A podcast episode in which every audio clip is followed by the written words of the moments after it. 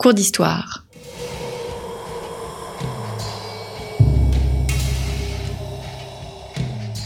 Une émission de la rédaction de Storia Voce.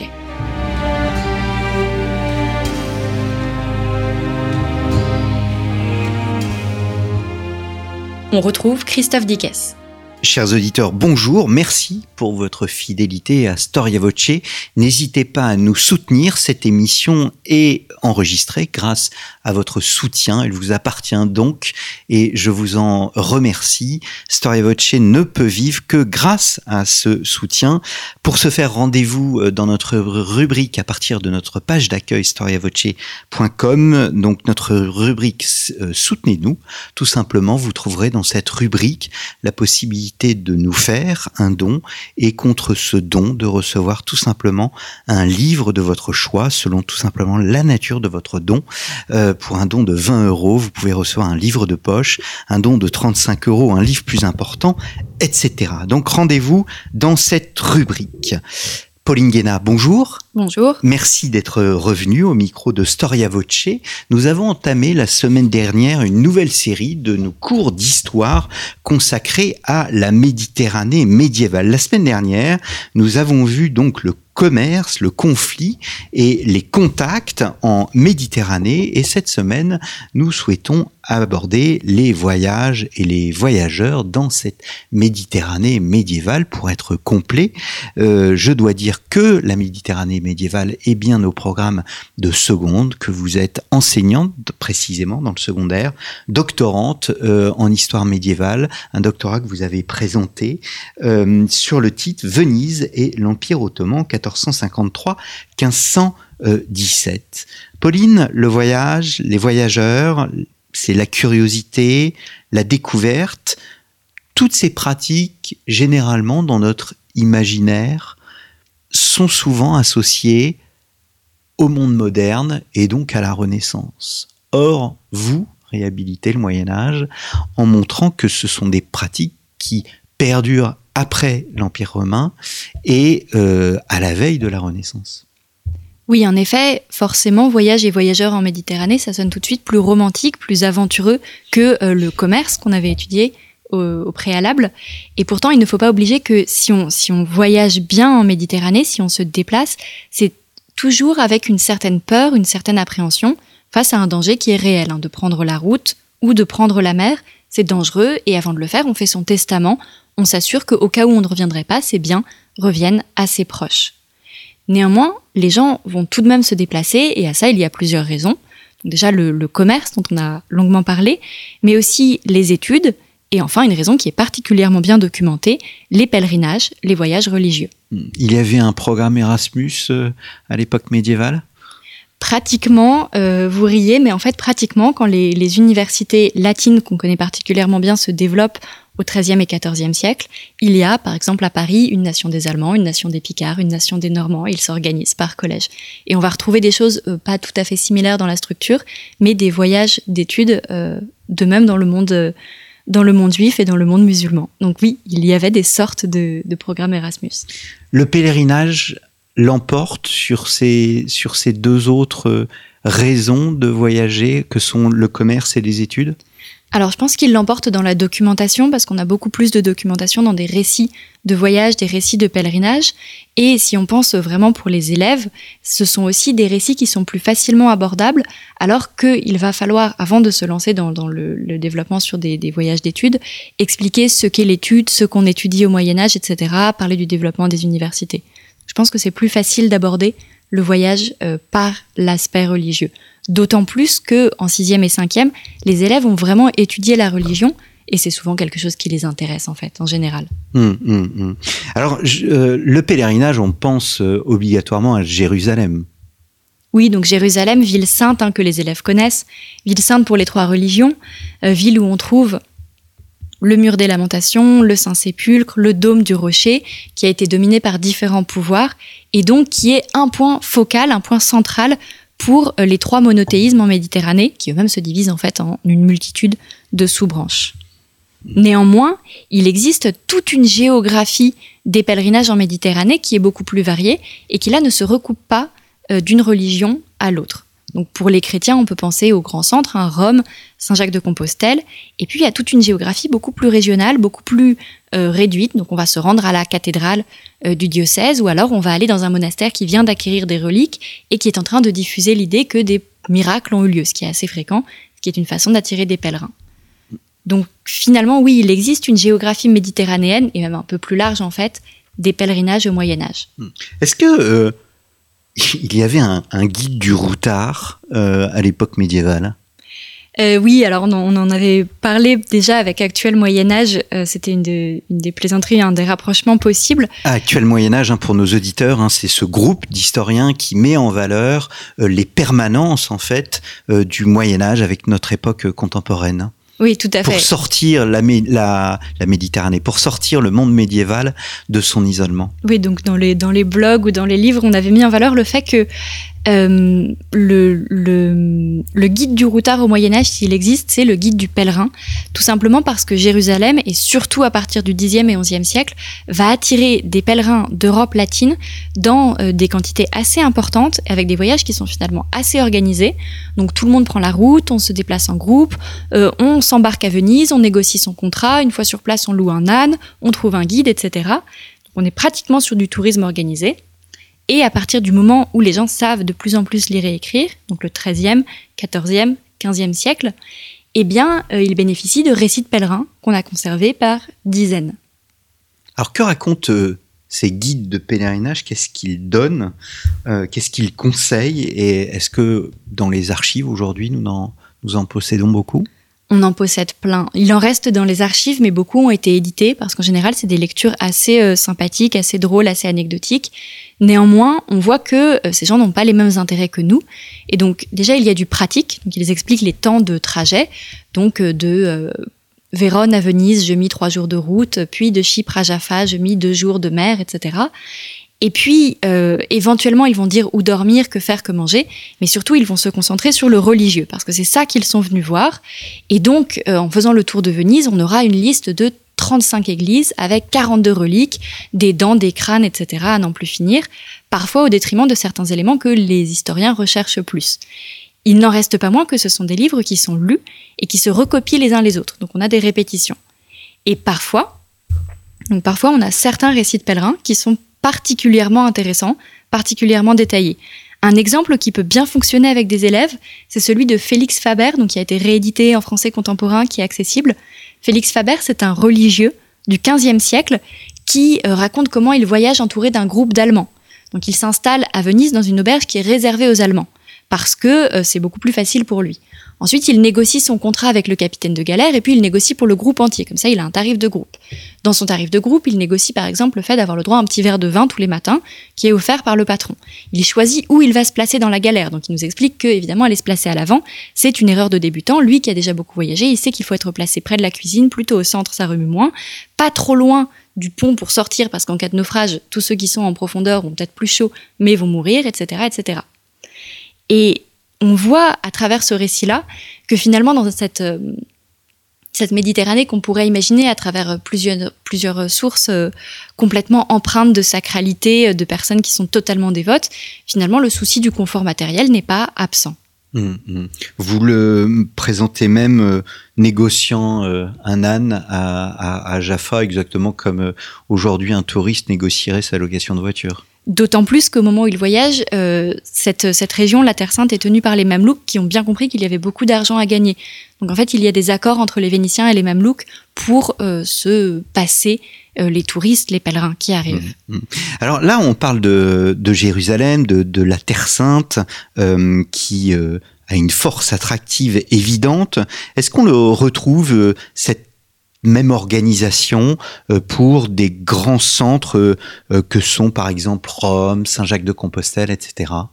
Oui, on va avoir des organisations qui sont similaires, donc peut-être pas aussi importantes que la concentration des galères de pèlerins à Venise, parce qu'évidemment le fait de devoir prendre la mer oblige à s'organiser, mais les pèlerins voyagent en groupe, récupèrent une enseigne pour montrer qu'ils sont pèlerins et pas, et pas vagabonds, se font éventuellement signer un papier au moment où ils partent de leur paroisse, etc. Donc c'est quelque chose qui est quand même relativement bien organisé, étant donné les moyens techniques du Moyen Âge. C'est-à-dire le signe distinctif du voyage de Compostelle, la, la, euh, la coquille, c'est un signe pour montrer qu'on que finalement on n'est pas vagabond.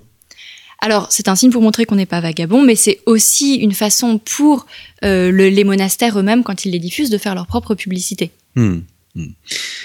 Alors, nous évoquons évidemment la religion chrétienne, le christianisme, mais est-ce que ces pèlerinages existent aussi pour les autres religions? Oui, ils existent. Euh, c'est quelque chose qui est commun aux trois monothéismes de faire des voyages religieux. Alors, ils ne se structurent pas tout à fait pareil. Euh, un exemple qui peut être intéressant, c'est celui d'un rabbin, donc qui est assez célèbre, un Benjamin de Tudel, qui vient de Navarre, on est au XIIe siècle, et qui décide de faire un pèlerinage pour aller voir la Terre Sainte, c'est assez classique, et qui ensuite raconte, donc ça on ne sait pas si c'est vrai ou, s'il le recopie, qu'il aurait été jusqu'au Moyen-Orient, peut-être même plus loin. Ensuite, il fait demi-tour, il traverse euh, l'Égypte, il se réembarque à Alexandrie, et là, après une petite escale dans le sud de l'Italie, il retourne chez lui. Et en fait, ce qui est intéressant, c'est que sur sa route, ce qu'il décrit, ce n'est pas la même chose que ce que décrirait un pèlerin euh, chrétien, c'est normal. Il est intéressé par euh, toutes les communautés juives autour de la Méditerranée. Donc c'est une source exceptionnelle, en fait, pour les hmm. historiens. Euh, donc prenons un exemple dans le sud du Royaume de France, peut-être que ça intéresse plus ou c'est plus en, lien avec, avec les connaissances des élèves. Il arrive à Montpellier, il dit le nombre de juifs, ensuite il arrive à Lunel, petite ville à l'est de Montpellier. Là, il voit une synagogue de 300 personnes donc 300 juifs, ce qui est quand même assez impressionnant. Et il dit que là, il existerait un collège où les gens qui veulent étudier peuvent venir et être nourris et logés gratuitement. Donc on retombe sur ces idées de commerce, euh, pardon, de circulation mmh. et euh, de circulation pour l'étude. Puis il poursuit jusqu'à Marseille, il voit deux synagogues, il va à Gênes, là il est étonné parce qu'il n'y a pas de juifs.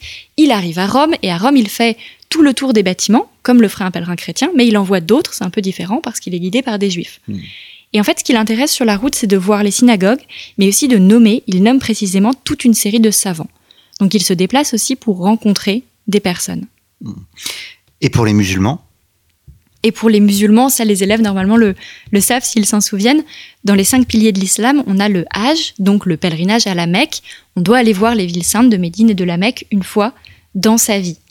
Et euh, on a quelques récits de Hajj, donc surtout vers euh, à partir du 11e, 12e siècle.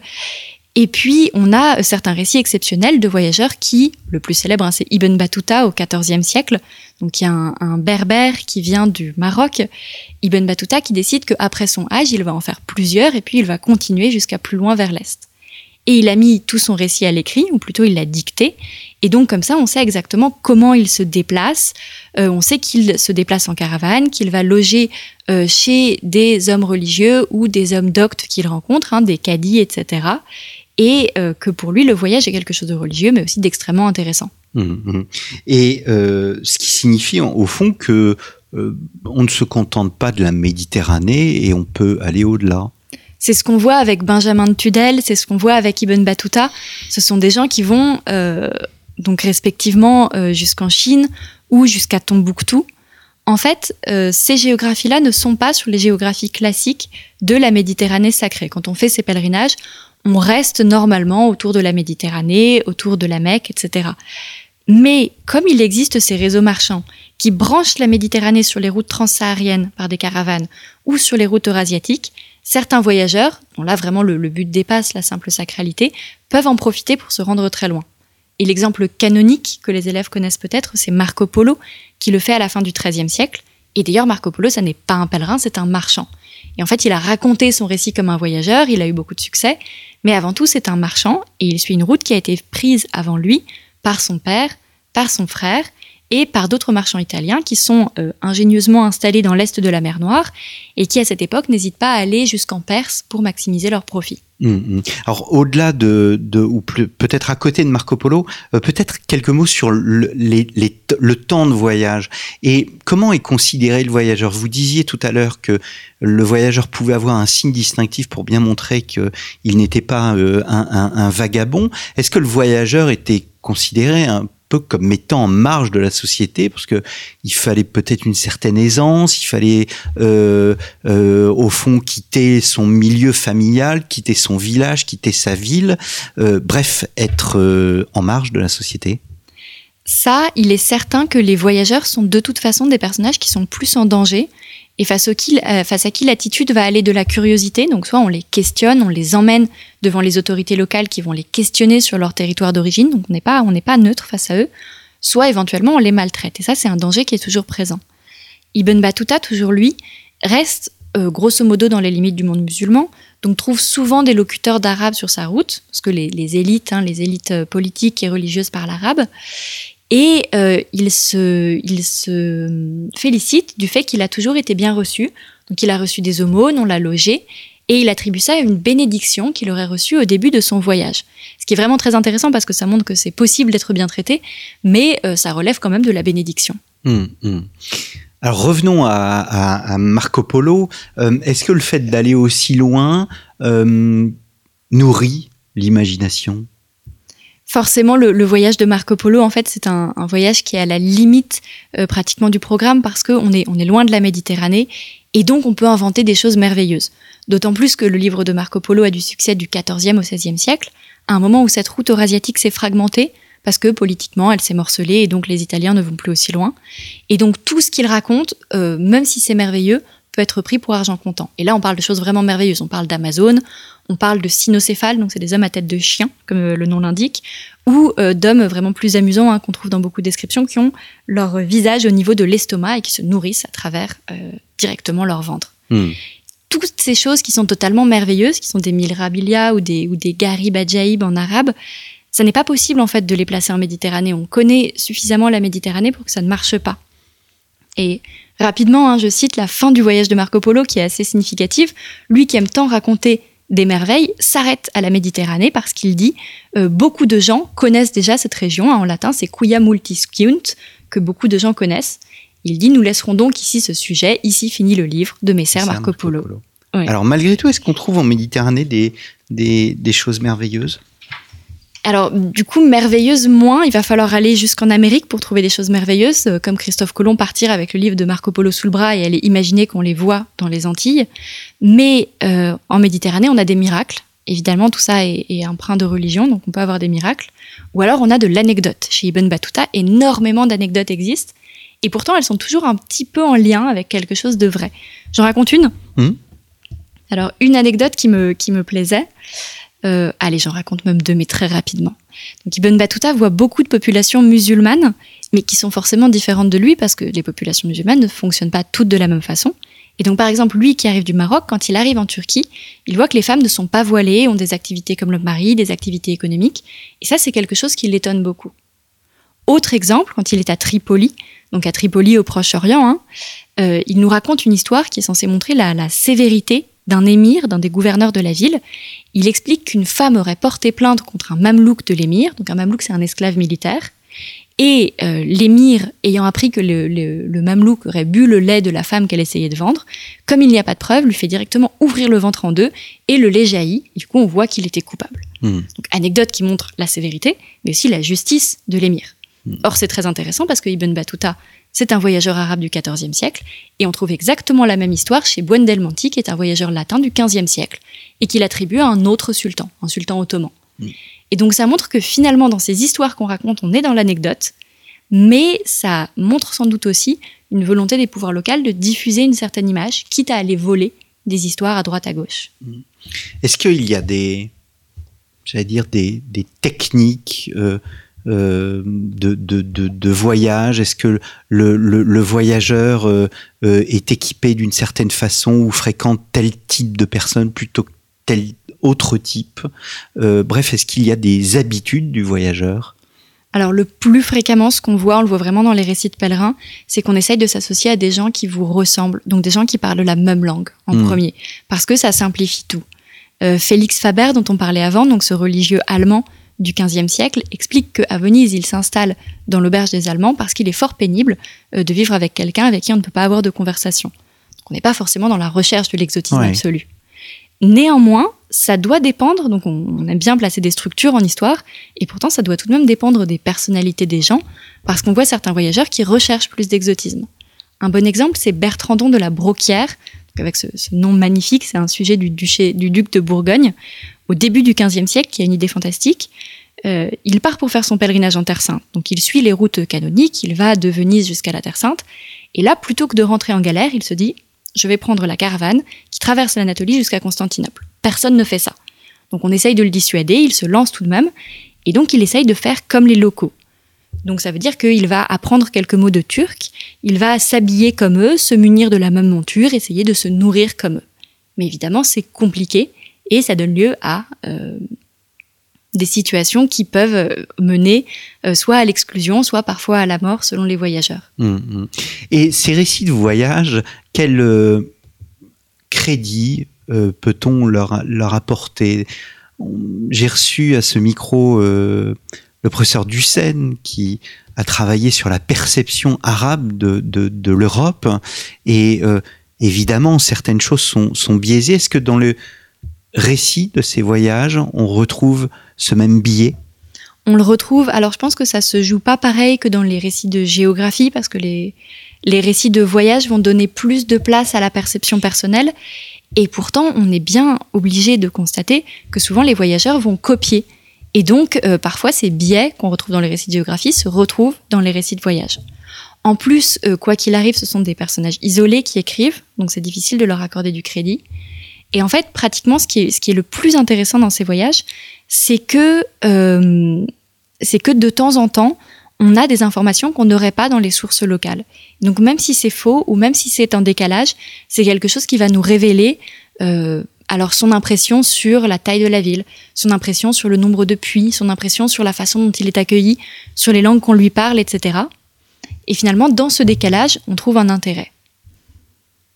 Eh bien, merci euh, beaucoup, euh, Pauline Guéna. Je renvoie nos auditeurs à l'émission hein, que nous avons enregistrée la semaine dernière, la Méditerranée médiévale, commerce, conflit et euh, contact. Et nous nous retrouverons la semaine prochaine pour une dernière émission qui va clôturer cette série consacrée à la Méditerranée médiévale.